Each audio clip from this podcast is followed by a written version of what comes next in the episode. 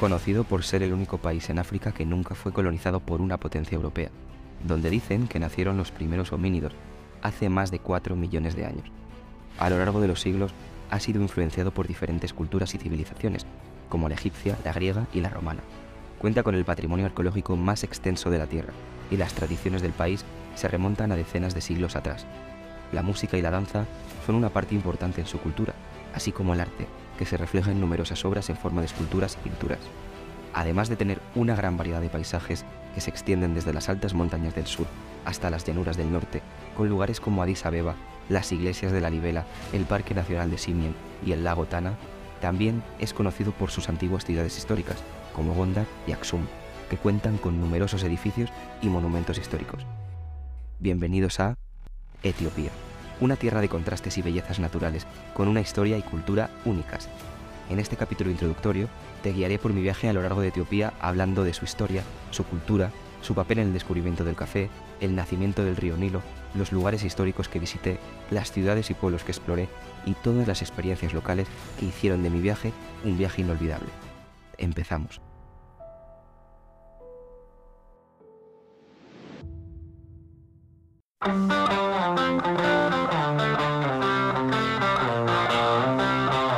Estás escuchando Viajando Outside the Box con Álvaro Pérez. Hola, hola, bienvenidos y bienvenidas a un nuevo episodio de Viajando Outside the Box. Hoy inauguramos la sección de viajes narrados. Aquí os voy a hablar del primer viaje largo que hice, y bueno, digo largo con muchas comillas, porque para mí es un viaje largo o era el más largo hasta la fecha, pero entiendo que haya gente que haya viajado por muchísimo más tiempo. Durante este viaje estuve 21 días recorriendo Etiopía de una forma que no lo había hecho antes. Viajar totalmente improvisado.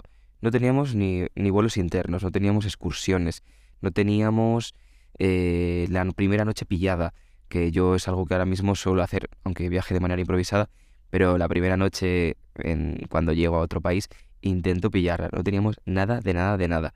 Y bueno, antes de, de hablaros y contaros, entrar en la narrativa de este viaje, me gustaría hablaros un poco sobre Etiopía. Para quien no ubique Etiopía en el mapa, como me pasaba a mí antes de coger los vuelos, hace 4 o 5 años, Etiopía es un país situado en el noroeste de África, y es lo que se conoce como el Cuerno de África. Tiene una extensión mm, dos veces más grande que España y más del doble de población. Es una bestia de país. La palabra Etiopía tiene un significado cuanto menos curioso. Viene a decir algo así como país de los rostros quemados, haciendo alusión al color de piel de los habitantes de Etiopía, que es negro. Con el nombre de Etiopía, los griegos designaban las tierras habitadas por personas de raza negra. En cambio, tiene otro nombre con el que se ha denominado el país, que es Abisinia, y este no tengo la menor idea de lo que significa. Solo sé que proviene de, origen árabe, de la gente que hace miles de años se asentó en la zona de la actual Etiopía. ¿Qué? ¿Cómo os habéis quedado? La hostia, ¿eh? Obviamente, este dato lo he buscado, lo he buscado en internet, porque no me acordaba muy bien cómo era, pero me parecía un dato hiper curioso, me, apetecía contarlo y así, pues te evito que, que busques en internet qué significa Etiopía. Como decía en la intro, Etiopía es el único país africano que no ha sido conquistado por ninguna potencia europea. Dios, esto es una cosa que me vuela la cabeza, es la hostia, porque cuando empecé a leer del país es una de las cosas que más me llamó la atención. O sea, todo África está colonizado o ha sido colonizado por potencias europeas. Pero Etiopía es como la resistencia, la resistencia africana. Aunque siendo francos, hubo un periodo en el que el ejército italiano intentó colonizar Etiopía. Esto duró no más de cinco años, pero sí que es verdad que dejaron arraigadas algunas cosas en la gente etíope que de verdad son súper fuertes. Por ejemplo, cuando, cuando fui a los pueblos perdidos de la parte del norte, los niños repetían continuamente dos palabras, candy y pen, caramelo y, y bolígrafo. Y esto, según me contaron, es porque los militares del ejército italiano daban caramelos y bolígrafos a los niños mientras estaban intentando colonizar el país. O sea, es estremecedor haber crecido en, entre esas vivencias, haber crecido viviendo una guerra, por supuesto, y sobre todo parece que revivirla día a día con los turistas porque tú te piensas que el turista, porque es occidental, va a ser igual que el italiano, que te estaba colonizando, te estaba invadiendo el país o intentando hacerlo, y te va a dar un bolígrafo o una golosina o un caramelo. Entonces, no sé, me parece una cosa súper fuerte. Otra de las cosas que, más me impactó cuando estaba viajando por Etiopía es que apenas había gente anciana. todos eran gente de mediana edad o gente muy joven o niños. Y esto es porque su tasa de mortalidad no llega a 50 años. Esto de la mortalidad, ya que hablamos, es un dato que sí o sí me gustaría dar en todos los capítulos introductorios si estoy visitando un país que choca mucho culturalmente con el país en el que yo vivo, que es España. Porque es un dato que me parece súper interesante y que si lo vemos con perspectiva nos puede hacer darnos cuenta de lo afortunados que somos de vivir en el sitio en el que vivimos. Y bueno, de momento nada más. Ya habrá tiempo de ponerme intenso a medida que vaya el viaje porque hay muchas reflexiones que me gustaría contar en, en esta miniserie de Etiopía y no quiero desvelarlas ahora. Etiopía es un país multicultural. Está compuesta por más de 80 grupos étnicos diferentes y cada uno de ellos tiene su propia lengua y sus tradiciones culturales.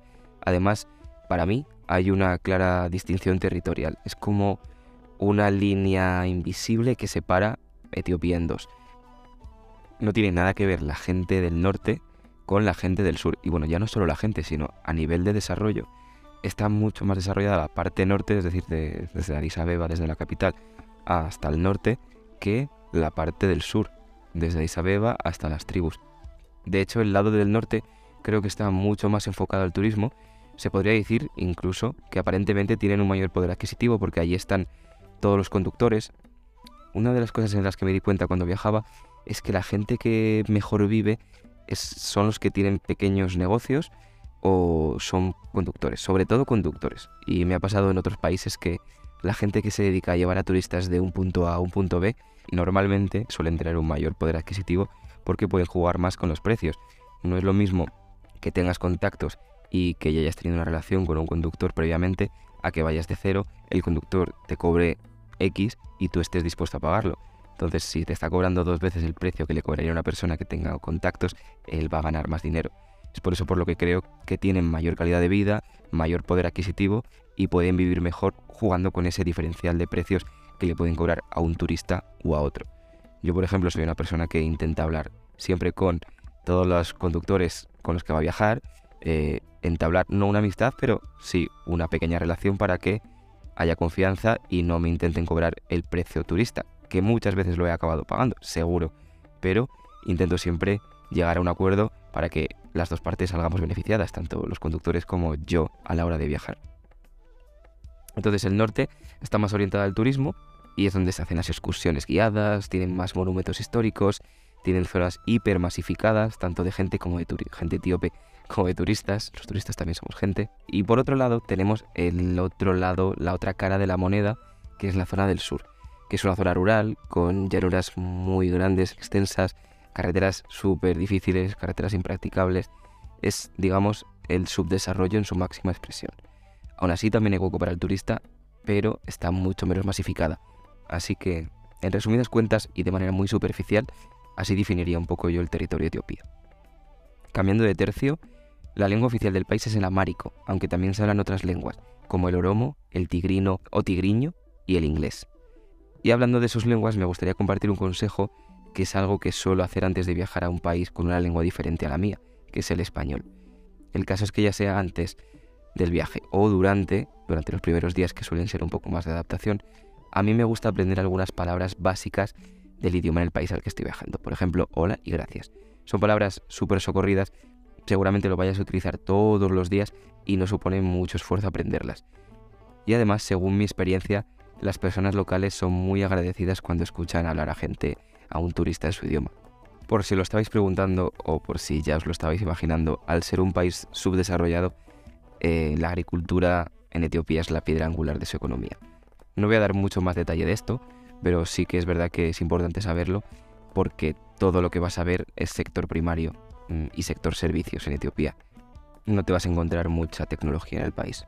El caso es que Etiopía como país se enfrenta a muchísimos problemas, entre ellos la desnutrición, el subdesarrollo, la pobreza y me gustaría hacer hincapié en un problema concreto que es la guerra civil que ha estado atizando a Etiopía en los últimos años. De hecho, aún mantengo relación con un amigo que hice allí en Etiopía. Este chico se llama Abraham y para mí fue clave, ya que gracias a él pude sumergirme de lleno en la cultura del país de una forma súper auténtica y genuina. Y bueno, el caso es que Abraham me contaba, y porque hemos estado hablando por WhatsApp, mantenemos, ya te digo, relación, Me contaba que durante estos dos últimos años Etiopía ha estado viviendo una guerra civil, conocida como la Guerra de Tigray. Básicamente la región de Tigray y en particular una formación militar que no sé si se puede considerar guerrilla, eh, tiene bastante fuerza militar en Etiopía y se rebeló contra el gobierno. Todo por temas de poder, ya que se habían prometido unas elecciones nacionales en 2020 y desde entonces, desde que se prometieron, no se habían hecho porque el gobierno las estaba retrasando. Hasta tal punto que, bueno, pues pasó lo inevitable y se enfrentaron la región de Tigray con el resto de Etiopía en una guerra civil. Pero el pasado noviembre, dos años después, se firmó un acuerdo de paz entre la región de Tigray y este levantamiento militar con el primer ministro que representa al resto de regiones de Etiopía. Y bueno, hace poco le pregunté a mi amigo Abraham qué tal estaba la situación en Etiopía, qué tal estaba su familia, qué tal estaba él, porque él tiene una especie de agencia de viajes, es él solo, y, y claro, se había paralizado por completo el turismo con el tema de la guerra civil. Y esto es lo que me dijo. Hello, my friend Alvaro. Uh, here the situation is getting very peace, very peaceful because the, our prime minister and the Tigray leaders has put an agreement. Right now, it's peaceful, and our region is very peaceful. So there is no. I hope there is no any war, and we are restarting the tourism because uh, now it's January. So in our region, uh, there is so many celebrations. Epiphany is the best celebration. So so many tourists come from different countries to to join the celebration. So it's very peaceful now. Como podéis ver, se ha reabierto el turismo, ahora está volviendo o está empezando a volver a ver gente con el tema del festival, de esta fiesta tan importante que tienen ellos. Y bueno, la verdad que son buenas noticias para Oreham y para, para la gente que vive del turismo en Etiopía. Por supuesto que si alguien que me escuche está pensando en viajar a Etiopía en los próximos meses o incluso años, que me contacte porque yo le puedo dar el teléfono de Abraham y es un mega crack y te va a hacer el viaje súper fácil y la verdad que merece la pena tener a una persona local que te cuente toda la historia de Etiopía, que te ayude en cualquier cosa, coger autobuses, coger trenes, coger aviones, lo que sea. De verdad que, que lo recomiendo al 100%. Y ahora voy a hablar del tiempo. Y os estaréis preguntando, ¿cómo que el tiempo? ¿Qué, qué pasa con el tiempo en Etiopía? ¿Cómo se mide el tiempo? que Pues bien, la gente etíope tiene una forma única de medir el tiempo. Para ellos el día se divide en dos franjas horarias de 12 horas y se cuenta a partir de las 6, de las 0600, lo que hace que el mediodía y la medianoche sean las 6 en punto en hora etíope. Además, su calendario es de 13 meses. Sí, sí, lo habéis oído bien, 13 meses. 12 meses de 30 días y un decimotercer mes de 5 días. Y además de todo esto, su calendario está 7 años atrasado con respecto al nuestro, que es el gregoriano, porque se dice que su era comenzó a partir del año 7 después de Jesus Christ. O sea, cuando estaba allí, eh, yo veía los tickets y si era 2018, hablamos de que en los tickets aparecía que estábamos en 2011. Y digo, ¿y esto qué coño es? Pues era eso, era que aparte de los días y todo eso, tienen un calendario totalmente distinto al nuestro. Seguimos con más datos relevantes de Etiopía, que estos datos ya no son de cultura general, sino más bien datos que pueden ser interesantes para alguien que vaya a viajar a Etiopía en los próximos meses o en, los próximos años incluso. La moneda local es el bir etíope, y actualmente el cambio está a 57 birs por un euro. Me acuerdo que cuando viajé en 2018, un euro era aproximadamente 30 birs. Esto eh, denota claramente lo mucho que se ha devaluado la moneda frente al euro y, en definitiva, cómo se está empobreciendo el país. Y normalmente, este dato es importante, los birs que te sobran no se puede cambiar a euro porque el bir es una moneda no intercambiable eh, de vuelta a la moneda principal como puede ser el euro o el dólar. Por lo que es importante ajustar bien el dinero que llevas para no pasarte y quedarte con 50 euros en BIRS, por ejemplo. A día de hoy, no sé muy bien cómo estará el tema de conseguir una tarjeta SIM. Lo que sí que sé es que es uno de los países con peor conexión a Internet, ya que solo tiene una empresa telco que se dedica a ello. Y la verdad es que nosotros no lo tuvimos nada fácil hace cuatro años y nos tuvimos que meter en un marrón interesante que contaré el primer episodio, en el siguiente episodio. Y bueno, también contaré todo el miedo que pasamos y demás. ¿Vacunas necesarias para viajar a Etiopía? Pues yo me acuerdo que me puse cinco. Fiebre amarilla, la tifoidea, rabia, hepatitis B y meningococos. Además, tuvimos que llevar la pastilla del malarone y no sé si otra pastilla más, ya no me acuerdo. Para entrar en el país se necesita visa y nosotros tuvimos que pagar alrededor de 50 euros, 45, 50 euros. Y después de toda esta información súper interesante sobre Etiopía, llegamos a la parte final de este primer episodio introductorio, donde voy a hablar sobre todo del presupuesto que tuvimos. La parte del itinerario, eh, al ser muy pesada porque la voy a contar durante toda esta miniserie de Etiopía, lo voy a dejar en la cajita de descripción con todos los días y las ciudades que visite cada día para que tengáis una referencia si queréis viajar o si tenéis algo de curiosidad por, por saber la ruta que tuve estos, estos 21 días. En lo que sí que me voy a centrar es en el presupuesto, en la panoja. Porque yo me acuerdo que iba con el presupuesto muy muy ajustado y habíamos pagado 250 euros por un vuelo Madrid-Addis Abeba ida y vuelta. Era un vuelo directo, por lo que nos pareció un precio súper razonable, teniendo en cuenta hasta dónde estábamos viajando. En el caso del alojamiento, la noche nos costó aproximadamente 9 euros. Dormimos 12 noches en alojamientos. El resto de las noches las dormimos con las excursiones que íbamos contratando. Entonces, 12 noches por un gasto medio de 9 euros la noche salen 108 euros. En comida nos gastamos entre 12 y 15 euros, las 2-3 comidas que hacíamos al día, que por 12 días son 162. En excursiones nos gastamos mucha pasta, es el grueso del, del gasto del viaje, ya que hicimos tres excursiones, que nos costaron 480 euros. Nos estuvimos moviendo en varios medios de transporte, como buses, aviones internos, y bueno, el total fueron 137 euros. Cogimos dos vuelos internos y varios buses, taxis, etc. En souvenir nos dejamos unos 50 pavos aproximadamente y además nos gastamos 20 euros cada uno en comprar 10 paquetes de un kilo de café, de distintos tipos de café. Y esto me lo reservo para, para otro episodio y explicaros el porqué de traernos 5 kilos de café cada uno de distintas especialidades.